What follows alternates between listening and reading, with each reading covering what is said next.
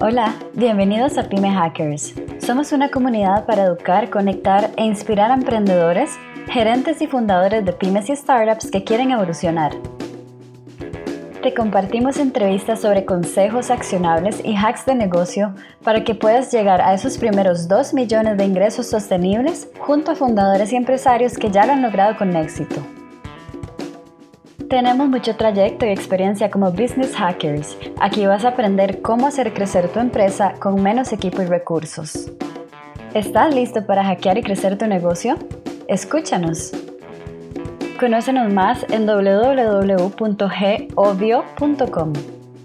Y recuerda, suscríbete en nuestro canal.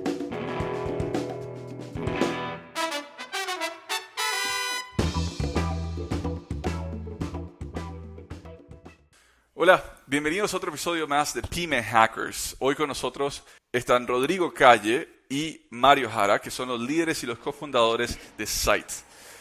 Vamos a hablar un poco del tema de EHS, seguridad, ambiente y salud, ¿cierto chicos? Seguridad, ambiente y salud viene siendo, en donde lo que queremos conversar es cómo lo vamos, cómo lo, primero que nada, cómo COVID te beneficia en algunos negocios, ya hemos visto varios negocios ya eh, han estado invitados al podcast, que COVID verdaderamente los ha exponenciado.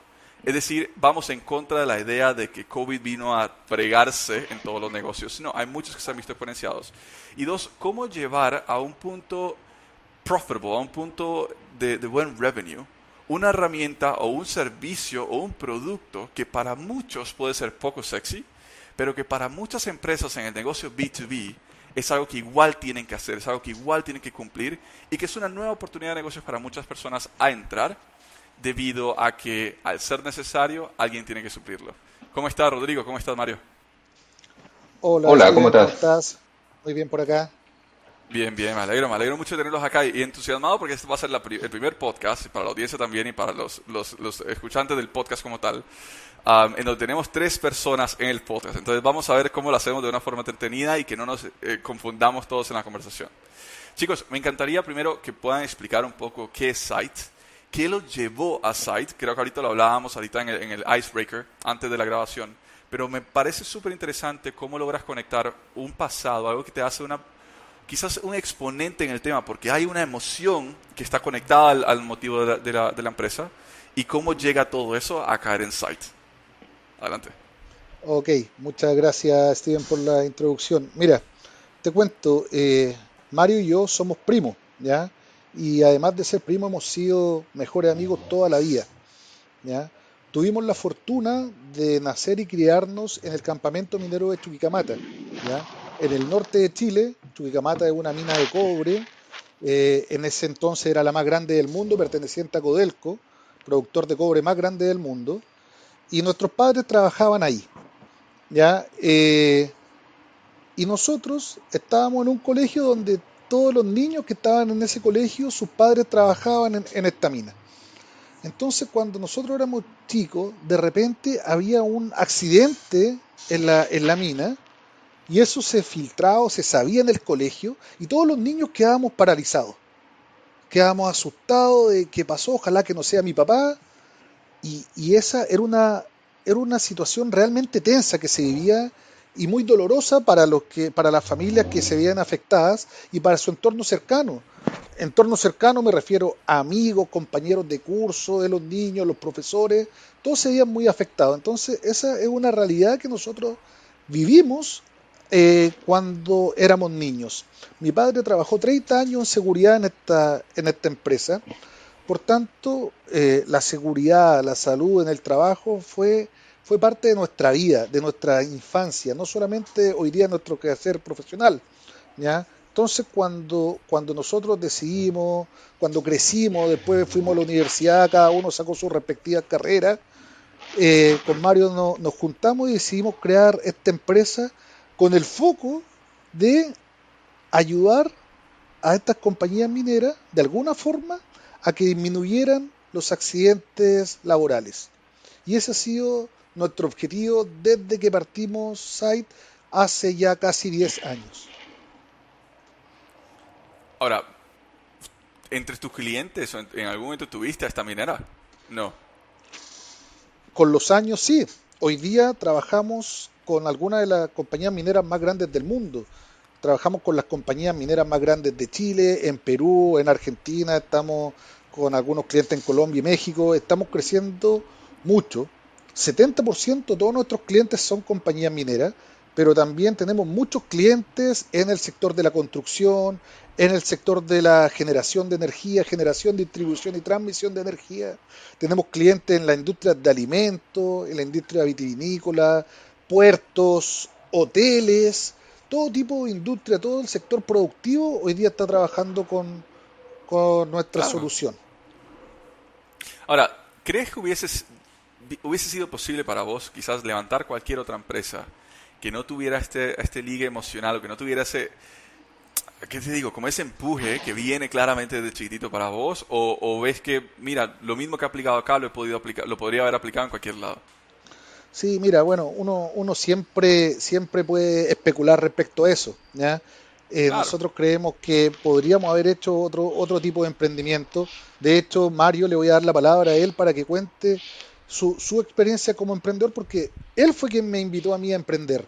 Él ya era emprendedor en, en otras materias y con, y con relativamente éxito también, entonces nosotros somos emprendedores y sumado a eso que ya somos emprendedores, emprendemos en algo que realmente nos apasiona y que tiene un propósito importante para nosotros. Claro, claro. Mario, cuéntame un poco entonces de, esa historia, o sea, cómo se dio todo, todo el, toda la historia detrás de Site. Bueno, un poco lo comentaba Rodrigo recién, desde teniendo esa, esa inquietud, nosotros desde, desde pequeño, eh, efectivamente, em, salimos del, colegio correcto cada uno a, sus respectivas carreras universitarias. Y yo en mi carrera universitaria, en una ciudad en el norte de Chile también, que fue donde estudié ingeniería en minas, yo soy también ingeniero en, minería, eh, pude hacer mi primer emprendimiento eh, estando en la universidad, también era una, una, mm, una plataforma digital que conectaba de alguna manera la oferta gastronómica y de turismo para la industria minera. Eh, ahí fue que, que, comencé con el tema del, emprendimiento, eh, nos fue bien en ese entonces y después ya, eh, por supuesto que los intereses van cambiando y llega el momento que fundamos Site con Rodrigo. efectivamente la, cómo nació, la, idea concreta y, la, forma es que el papá de Rodrigo, como bien comentaba, eh, es experto en seguridad, en seguridad y salud ocupacional. Eh, era el coordinador de, toda eh, la gerencia de seguridad y salud ocupacional en la faena de Chuquicamata, responsable de investigar los accidentes que pasaban ahí. Y, y cuando él jubiló, cuando él jubiló, de eh, la compañía lo seguían requiriendo para, para consultoría, para, para, hacer investigaciones de accidentes en mineras que pasaban en Perú, en Chile, etcétera. Por lo tanto, nosotros ahí recién habíamos fundado Site con Rodrigo sin tener claro dónde y cómo apuntar, si, si teníamos esta inquietud desde pequeño, por supuesto, y, y dijimos, ¿sabes qué?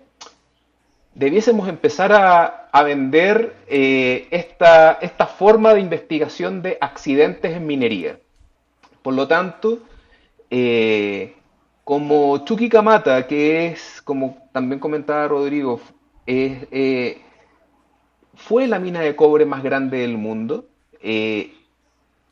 fue una escuela muy importante para lo que hoy en día son probablemente los ejecutivos top de la industria. ¿okay? Muchos mm. de eh, los grandes gerentes hoy en día que están en distintas compañías en, Latinoamérica y en el mundo pasaron de alguna manera por Chuquicamata porque era la gran eh, compañía que, estaba en este rubro. Por lo tanto, al comienzo creo que aprovechamos esa, esa, esa oportunidad y nos Creo que lo perdimos un poco. Pudimos Se conseguir... un poco, Mario.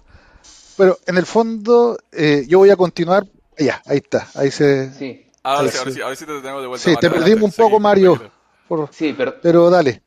Perdón. Entonces, eh, fue de esa manera como pudimos conseguir eh, reuniones con, esto, con estos gerentes porque de alguna manera ya nos conocían, ¿correcto? Entonces, porque éramos nosotros amigos de sus hijos, porque habíamos, en fin, podíamos eh, tener rápidamente alguna reunión ahí.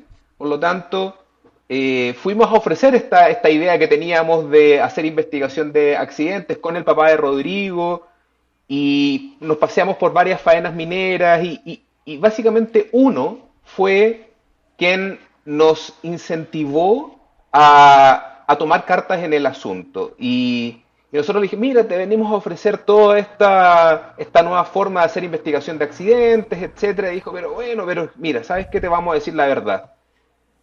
Yo los conozco a ustedes por, por la historia que tienen, pero en verdad la industria no los conoce nadie. por lo tanto, si es que tenemos que contratar a alguna empresa de que haga investigación de accidente, en verdad, su carpeta yo la tengo que poner debajo de todas estas otras carpetas de proveedores que yo están oficializados dentro de mi, de mi industria. Y nos dijo, pero yo pensé que traían algo de tecnología. Eh, me miró a mí y me dijo, tú estás en temas web, pensé que venía ahí acá las faenas están al medio del desierto, las familias están en, ciudades distintas, entonces hace poco había habido un terremoto en Chile y nos dijo, mira, ¿sabes qué? Sería bueno de repente que la gente, las familias supieran cómo está el minero en, la faena y, nos hizo eso. Y, después nosotros ya volviendo al, a, la ciudad, porque las faenas mineras habitualmente quedan lejos de las ciudades, entonces íbamos de vuelta en la camioneta hacia hacia la ciudad con Rodrigo y, oye, ¿y si hacemos un, un, software que, que, conecte al minero con su, con su familia? Y dijimos, y estaba WhatsApp, ahí tiene 10 años en estricto rigor.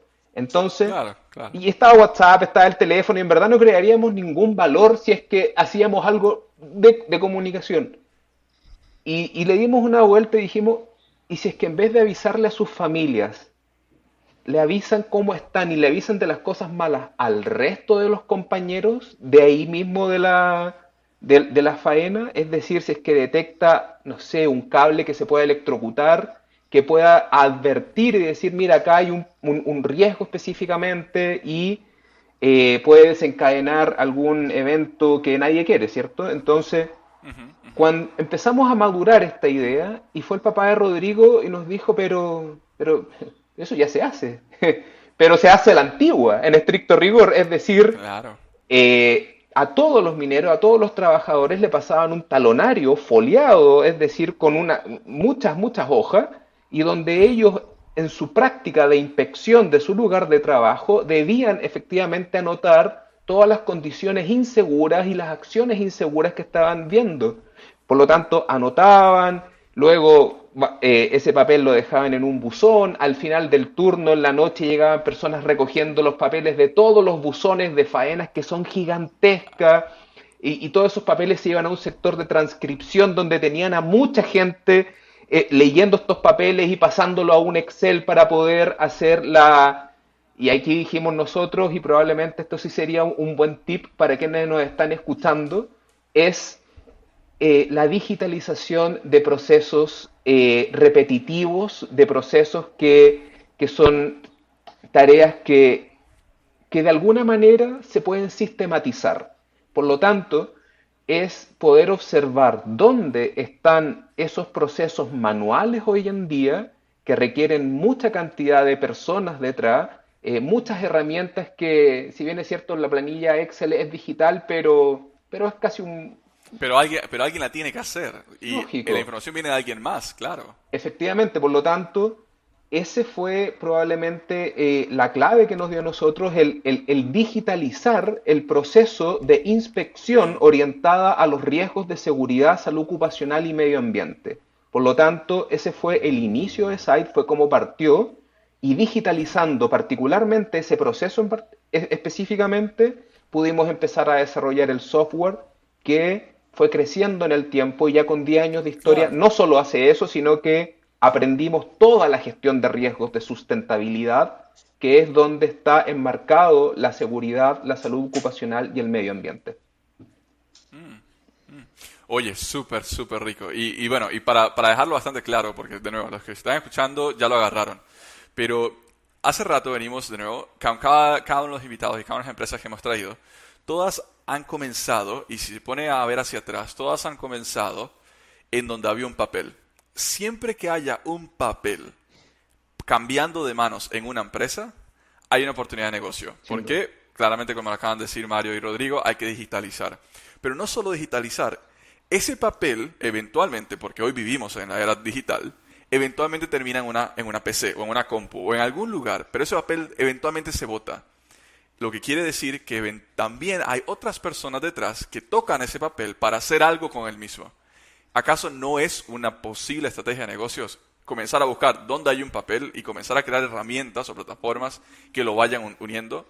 Y otro punto que me encantó que tocó Mario es no es, y donde muchas personas están fracasando y donde vemos herramientas que de nuevo tienen, duran cuatro meses y fracasan y ves tanto CEO que sale y CEO que muere, es que tratan de hacer un proceso o muchos procesos o tratan que su herramienta sea la perfecta para todo, cuando tal como lo dijo Mario acá, es un proceso, comienza por una línea, haz todo alrededor de esa línea, que eventualmente tu mismo cliente te va a ir diciendo, oye, me interesa también esto, y esto, y esto, y vas creando. Me imagino que así fue como fueron creciendo, Mario. Efectivamente, así mismo. Eso fue. Mm. Y todo el software que construimos fue a partir de esa idea original y de ese proceso que, que bien sistematizamos, y que la gracia fue que incorporamos tecnología móvil. Nosotros creo que me atrevería a decir que fuimos los primeros que introdujimos el móvil, siendo que todo el mundo y todo ya lo tenían en, el bolsillo, pero no lo ocupaban para un proceso específico de la faena. Eh, sí lo ocupaban para el WhatsApp y para muchas otras cosas, pero, pero ocupar el teléfono para un proceso productivo específicamente y de gestión de riesgo, eh, fue esa coyuntura también en que en que probablemente toda, toda la base, entre comillas, de la pirámide, incluso social, eh, se digitalizó entera. Es decir, estaban aún a, dos dedos de poder acceder a la información de todo el mundo y, y cómo no ocupar eso para su mismo proceso productivo. Entonces existe esa, esa analogía, no sé, y ahora lo podemos ver en esos procesos que tú estabas comentando recién. Eh, en la casa, eh, tenemos Netflix, tenemos en, el auto vamos a Spotify, eh, etc. Y, vivimos en un mundo plenamente digitalizado para nosotros, pero entrábamos al trabajo y era como que volvíamos a la edad de piedra. Total, totalmente. Y es así, y, todo de nuevo en Excel, y, salir del trabajo, y, Netflix y te recomienda cosas con inteligencia artificial, y, de nuevo al trabajo, y volver a la edad de piedra, y está Pedro Pica Piedra ahí. Claro, claro cómo podíamos hacer eso y, creo que lo logramos de la manera como lo estamos haciendo. Me parece, me parece súper rico. Ahora, Rodrigo, buenísimo. O sea, en la parte de crear la tecnología, de crear el negocio como tal, o, por lo menos la base del negocio, me queda clarísimo, pero maestros. Pero Rodrigo, esto es un producto que no es sexy. Después de conseguir tu primer cliente, igual tienes que seguir vendiendo. ¿Cómo logras despertar esta, esta necesidad en, en, una persona que de nuevo cuando lo ve dice, eh, no es algo que me preocupa, normalmente, eventualmente traen a otro gerente que dice, no, claro, este es todo mi trabajo, me fascina, me gusta. Pero al comienzo, ¿cómo, que te, ¿cómo logras que te abran la puerta con un producto que quizás, un producto, de nuevo, para la audiencia, esto puede ser un servicio, cualquier otra cosa, pero en este caso es un producto que, que cuesta que te llame la atención. O sea, que si no tienes la necesidad ya, no me vas a decir, oye, por bonito te lo compro. ¿Cómo, logras abrir esa puerta? Bueno, efectivamente, Site no, no está enmarcado en una industria sexy, pero sí en una industria completamente necesaria. ¿ya? Es decir, las compañías, todas las compañías, yo diría, hoy en día, están sumamente preocupadas de la sustentabilidad, de que su negocio sea sustentable en el tiempo. Y un negocio, para ser sustentable en el tiempo, necesariamente tiene que proteger a sus trabajadores, tiene que convivir en un entorno, en un medio ambiente sustentable. Claro. Y para que eso suceda, las empresas se tienen que preocupar y ocupar de estos temas. ¿ya? Tú dices, bueno, no, no, es tan sexy, pero si tú piensas, por ejemplo, un iPhone, tú dices, bueno, un iPhone es sexy, pero un iPhone tiene un 80% de componentes de cobre. Y la producción de cobre necesariamente tiene acompañada una gestión de seguridad y salud ocupacional detrás. Tú compras eh, a través de Amazon que te traigan leche a tu casa. Pero la leche tiene un proceso productivo que también tiene que tener una gestión de seguridad y salud ocupacional detrás de él. Por tanto, si bien no es sexy, es algo que está normado, regulado y estandarizado en toda la industria en el mundo.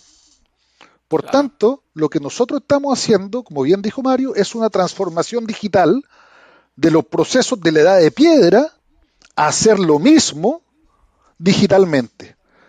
Ahora, esta industria siempre han trabajado personas muy competentes. Si nosotros no vinimos a, a desarrollar la seguridad y la salud ocupacional, nuestros clientes tienen departamentos de ingenieros, expertos en gestión de seguridad que son muy profesionales, incluso la, seguridad, el medio ambiente, la salud ocupacional ya son ramas de la ingeniería que tienen mucho estudio mucha, y, mucho, eh, mucha materia atrás. Por tanto, nosotros no venimos a cambiar eso. Es más, eso que ya existe y lo hacen tan bien, nosotros los ayudamos a digitalizarlo para que sea aún mucho más productivo. Es decir, las empresas que hacen muy bien este trabajo en papel y lápiz, al contratarnos a nosotros, explotan el potencial al máximo. Entonces, a eso, en eso estamos nosotros. Nosotros estamos ayudando a empresas que hacen las cosas muy bien en seguridad y salud ocupacional a integrarse en la era digital y explotar. La banca está completa, está mucho más digitalizada que la industria. En la banca, la transformación digital tiene un 80% aproximadamente de penetración. En la industria en general, tiene un 30%. Por tanto, el espacio para crecer aún es gigantesco. Ahora, de nuevo, y, me parece perfecto y, me encanta, porque sí, al final de cuentas, estás identificando. Ahora, esto es una pregunta, déjame dar mi comentario y después te hago la pregunta. Estás identificando algo que sí, no es sexy porque no es lo que tenemos en la mano, pero que todo lo que tenemos en la mano hoy tiene un proceso productivo detrás y por ende tiene que, tener, tiene que cumplir estos estándares. Ahora, mi pregunta acá es: ¿esto significa que quizás has identificado menos competencia que en muchas otras industrias o no? ¿Sigue siendo sumamente competitivo? Sigue siendo sumamente competitivo. La, eh, yo, yo cuando hablo con emprendedores que están partiendo, etcétera, siempre, siempre les digo que la competencia no es algo malo, que tener un producto que tenga competencia no es algo malo. Nosotros cuando partimos fuimos los primeros, como dijo Mario, que pusimos la tecnología móvil al uso de, eh, de, la seguridad y la salud ocupacional. Sin embargo, hoy ya existe, después muchos empezaron a hacer cosas parecidas y es fantástico porque eso hace que la industria se cree, que la industria camine hacia allá. Por tanto, la competencia es bienvenida, uno tiene que manejar la competencia, saber cómo interactuar, cómo tratar de, de ganar un market share más importante, pero si tú eres el único que hace algo, es porque ese producto no es tan bueno. Netflix tiene Amazon Prime, tiene ahora Disney Plus y la competencia está existiendo. ¿ya? No, no hay ningún producto innovador que nazca y muera solo. Si es que nace solo y es el primero, al poco tiempo va a tener competencia. Mm, mm. eso me parece súper, súper interesante, porque sí, mucha gente le huye a la competencia, pero la competencia te hace mercado gratuito. O sea, cada vez que hablamos de una industria, el mercado se encarga de dos cosas. Uno, abrir la necesidad. Dos, perdón, de tres cosas. Dos, educar. Y tres, de vender. Si abres la necesidad tú solo, pues vas a invertir mucho marketing en esa primera rama. Después, en educar a la, industria, pues haz que alguien más invierta en eso para que tú no tengas que seguir invirtiendo solo. Y después, entonces es más fácil dedicar el mercadeo nada más a vender. Exactamente. Imagínate, nosotros cuando partimos y íbamos a estos grandes clientes a, a vender nuestra solución, nos decían, ya, ok, pero como nosotros tenemos, somos una gran industria, tenemos eh, estándares, compliance de adquisición, eh, nos, ya necesitan tres, tres cotizaciones de tres proveedores para ver con cuál nos quedamos. Cierto. Bueno, pero somos los únicos que hacemos esto. Entonces se volvía también una dificultad. Con el tiempo eso ya eh, va pasando y, son, son realidades que, existen en, en la, en la industria, en el emprendimiento en general. Me fascina, me fascina. Ahora, ¿cómo conseguir ese segundo? Bueno, el primero, imagino, imaginaría yo que fue este que, hablaba Mario, o no, ese no fue el primer cliente. No, no fue el primer cliente. Ah, no fue el primer cliente. Entonces, la historia de nuestro primer cliente, eh, es bien divertida. Nosotros eh, partimos con apoyo de Corfo en Chile. Corfo es una institución que apoya el emprendimiento, ¿ya?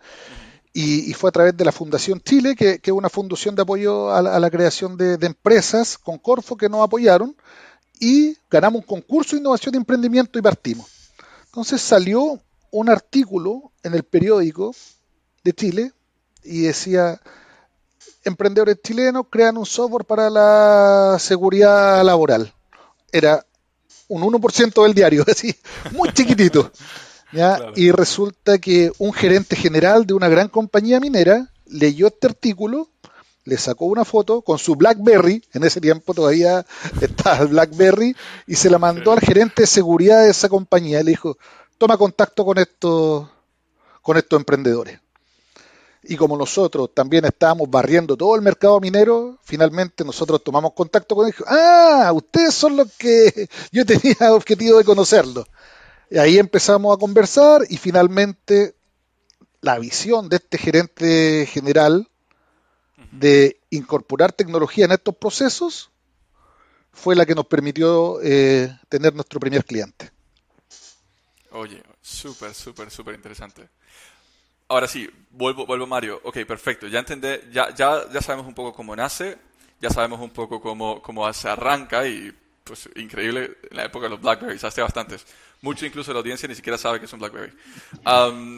y en, Mario, ¿cómo, ¿cómo entonces seguir haciendo esto más robusto? O sea, ¿cómo llevar un orden de saber cuándo vale la pena expandir, hacer una, una plataforma un poco más robusta y cuándo más bien tener que renunciar a la idea de mi cliente me pide esto, pero eso yo no lo hago, no es a lo que me dedico. ¿Cómo priorizar a la hora de, escuchar todas las necesidades que los clientes van teniendo? Es buena la pregunta, eh, porque las bueno, nosotros cuando, cuando ya teníamos nuestros primeros clientes, efectivamente nosotros, nuestro software hacía solo una cosa, que era eh, el proceso de inspecciones en terreno que, que hacían las personas. Y, y quien nos contrataba es la gerencia de riesgos de sustentabilidad, la gerencia de riesgos HSE. Claro. ¿Correcto? Pero el resto de, líneas y de, lugares de trabajo, no sé, pues si voy a hablar de una, de una faena minera, está, si es que es a rajo abierto, está el rajo donde se extraen toda la, donde se hacen las tronaduras, etcétera, o si es subterránea, los túneles, etcétera. Luego esto se va a la planta, en la planta se procesa, se refina y luego se va al puerto donde finalmente se va a los distintos mercados donde están adquiriendo. Por lo tanto, está, es, una, es un área transversal que pasa de alguna manera por todos los procesos productivos de una compañía. Y no solamente de la industria minera, tal como lo comentaba Rodrigo, eh, la gestión de riesgos de sustentabilidad hoy en día es cross-industria. Hoy Claro, completamente cross-industria. Pero al que nuestra tecnología esté pasando por tantos ojos de distintas partes, eh, hubo gerentes de la mina, es decir, de la, de, la producción misma, que nos dijeron, oye, nosotros hacemos lo mismo, pero para ver la calidad de la tronadura. Entonces quizás con la foto podemos, ahora aprovechando que ya estamos ocupando el teléfono, podemos sacarle una foto y ver si es que la fragmentación de la roca está bien conforme a lo que nosotros teníamos planeado. O en el puerto, oye, mira, quiero saber si es que la forma de apilar es la correcta. Eh, de alguna manera podríamos haberlo hecho, ¿ok? Eh, pero nos hubiese desenfocado de claro. lo que era el nicho que habíamos encontrado y nos podíamos haber diluido. Por lo tanto, ahí fue aprender a decir que no. Eh, y ese decir que no está asociado a la, a la visión probablemente, a la visión y a un objetivo de, de, respetar el nicho, ¿ok? Y específicamente el nicho que, nosotros habíamos descubierto y, y habíamos propuesto nuestra solución y probablemente acá también va otro tip para los emprendedores y quien nos está escuchando, es que es un ambiente regulado. es decir, la gestión de riesgos de seguridad, de salud ocupacional y de medio ambiente, se piden por ley. En cada uno de los países son leyes laborales, las leyes de salud, la ley de cumplimiento medioambiental. Por lo tanto, si es que estamos digitalizando procesos y además estamos en un ambiente regulado, ese proceso lo tienen que hacer sí o sí, o lo hacen con mil personas, con papeles, con, lápices, planilla, o van eh, de alguna manera haciendo esta, esta, optimización de estos procesos a través de la digitalización. Por lo tanto, eh, es si es que no salíamos de ese mercado que ya habíamos descubierto y que además estaba regulado, es decir, nuestra demanda estaba, entre comillas, asegurada, si es que lográbamos hacer un, un producto eh, que cumpliera con las expectativas y con la creación de valor que estábamos prometiendo, sabíamos que nos iban a contratar todas las otras mineras y todo el resto de las empresas si es que hacíamos ahora un buen trabajo de, marketing, de mercadeo, etcétera. Por lo tanto, eh, el estar también dentro de ambientes regulados probablemente también da una, mm, una algo que es más tangible de que efectivamente va a tener demanda. Claro, total, totalmente. Ahora, eso no significa que no lo pensaste o no lo pensaron. Claramente, cada vez que un cliente dice, oye, tengo mil dólares, los quiero meter en esto, si me ayudas a crear esto otro, siempre como emprendedores vamos a decir, hmm, es interesante, hay dinero de por medio, yo lo puedo cobrar. ¿Desarrollaste algún secreto? Porque incluso a mí me sigue costando dentro del grupo obvio, pero ¿desarrollaste alguna forma de, diluir ideas en el sentido de, ok, sé que si tomo una decisión en este momento, tengo el dinero en la mente, por ende voy a decir que sí, mejor voy a hacer esto otro, mejor hago esto otro, hasta un punto donde dices, ya estoy frío, ya puedo verdaderamente analizar esta idea. ¿Cómo saber? Porque claro, en tu caso, una pequeña adaptación de tu plataforma te abría todo un nuevo mercado, mm. no regulado y no con este, este nivel de objetividad que lo acabas de describir, pero es que al comienzo, cuando hay dinero de por medio, la objetividad no se tiene. Entonces, ¿cómo, cómo lograr tener esa objetividad? O no sé si tienes algún tip en cada vez que recibas este tipo de información, haz esto para llegar a una mejor decisión. Bueno, mira, nosotros con, ya años de experiencia y probablemente cuando al comienzo, cuando empezamos a decir que no, no estaba tan, tan tangible, hoy en día nosotros tenemos matrices de decisión porque tenemos tantos clientes que eh, a todos se les ocurre cualquier cosa. Eh, hazme esto, hazme esto otro, píntame esto amarillo, porque no sé, lo que sea. Por lo tanto, nosotros tenemos y probablemente una matriz de decisión de, dos variables, ¿correcto?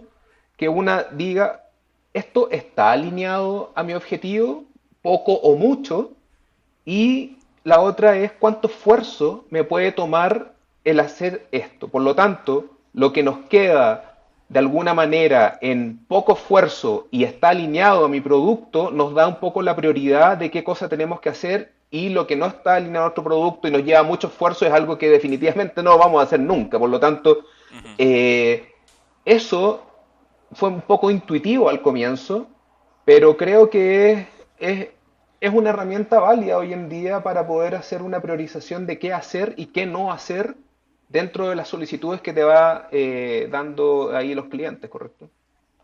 Sí, e-, efectivamente, complementando un poco, nosotros desde que partimos, afortunadamente tuvimos eh, mentores, mentores que nos ayudaron a enfocarnos. No tomen otras cosas, hagan lo que ustedes hacen. Entonces nosotros, nuestra definición es que nosotros somos un software como servicio para la gestión de seguridad y salud ocupacional. No somos un software factory. No somos desarrolladores de software. Entonces, cualquier idea que pueda potenciar nuestro software como servicio de gestión de seguridad y salud ocupacional, la vamos a analizar. Cualquier desarrollo de software que no tenga nada que ver con esto, directamente no. Y te recomendamos alguna una empresa amiga que eh, puede hacer eso. Te recomendamos otros emprendedores que están dedicados a eso. Pero nosotros nos enfocamos en esto. Y es súper tentador al principio cuando tú, como tú dices, cuando uno eh, no tiene caja, no tiene plata y llega a una empresa y te dice, ya te pago por hacer otra cosa. Ahí tú tienes que definirte. bueno, me transformo en un desarrollador de software, un software factory, o soy fiel a mi visión y a mi producto. No, me parece, me parece perfecto. Chicos, ¿algún otro tip que se les quede? Porque ahorita vamos a pasar a una parte, última parte, que se llama Shameless Advertising. Ahorita se les explico. Pero ¿algún otro tip que tengan así en, un, en una industria nueva, poco sexy, sumamente necesaria? Me quedo con varios de los que han dicho. O sea, de nuevo, encontrar o objetivizar tanto tu industria, decir, oye, tengo aquí un factor que levanta la barra o que me garantiza futuro, con el caso de ustedes en la parte de, que esté regulada si está regulada, la clientela siempre va a existir. Cada nuevo negocio que se cree tiene que cumplir con eso, poniéndose un nuevo prospecto para nosotros. Me parece perfecto ese consejo. La parte de esta matriz de decisión me parece genial porque sí, al comienzo claramente es difícil. Al comienzo claramente tienes tantas ideas o te, piden tantas cosas que tú dices, puedo hacer esto y puedo hacer esto. Y lo que haces es diluir, y en facilón la palabra diluir, diluir la empresa, diluir el esfuerzo en tantas cosas que te prohíben verdaderamente comenzar a enfocarte y verdaderamente penetrar en, ese nuevo mercado o en ese nuevo nicho. me, queda genial. ¿Algún otro tip que tengan así a, ras de piel con la conversación que digas, oye, si yo tuviera un hijo hoy, o si tuviera un, nene, ¿qué le enseñaría? ¿Qué sería la cosa que le enseñaría en el mundo de los negocios? A vender. Bueno, sí. ¿A vender? Lo primero es vender vender, vender, vender. Y además es, ten un mentor. Si tú estás partiendo, ten un mentor. Búscate un mentor, alguien que sepa. Que sepa más que tú, que te apoye, que te ayude. ¿Ves al mentor como una, como una figura para el comienzo o incluso ya ustedes con 10 años ya bajo el cinturón siguen teniendo alguien que tú digas, oye, me gusta rebotar ideas con esta persona? Sí, mira, para nosotros el, el partió como un mentor, pero que se llama Roberto Muso. Con el tiempo nosotros recibimos eh, eh, eh, inversión, venture capital y, todo, y hoy día tenemos un, directorio. Y quien era nuestro mentor hoy día es parte del directorio y es presidente del directorio específicamente. Entonces, todas estas personas que para nosotros, o, algunos de ellos que fueron mentores importantes, hoy día mantienen una relación, pero a través del directorio. Y nosotros vemos a nuestro directorio casi como, como nuestros mentores o donde, donde llevamos la idea de, qué podemos hacer o hacia dónde tenemos que ir, se toman las decisiones en este en, nuestro en nuestros boards. Ok, ok, vale, no, parece.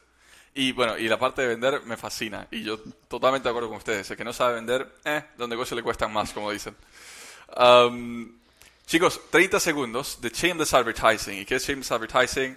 usen estos 30 segundos para promocionar Site a otro nivel, que de nuevo hay buena audiencia escuchando esto, pero más aún, estos extractos los vamos a seguir compartiendo en diferentes redes. Entonces, Shameless Advertising por 30 segundos, dónde los encuentran, qué vale la pena que tengan antes de conversar con ustedes, etcétera, lo que se les ocurra. Adelante. Sí, mira, las empresas que estén buscando desarrollar su área de gestión de seguridad, salud ocupacional y medio ambiente quieren digitalizar todo esto, quieran disminuir su accidente, evitarse multas con la autoridad, escalar su empresa, cumplir con los estándares internacionales, cumplir con una ISO 45000, cumplir con una ISO 14000 de medio ambiente, con una ISO 9000 de calidad, ellos, todas estas empresas que tengan fábricas, que tengan personas, que tengan accidentes, tienen que llamarnos.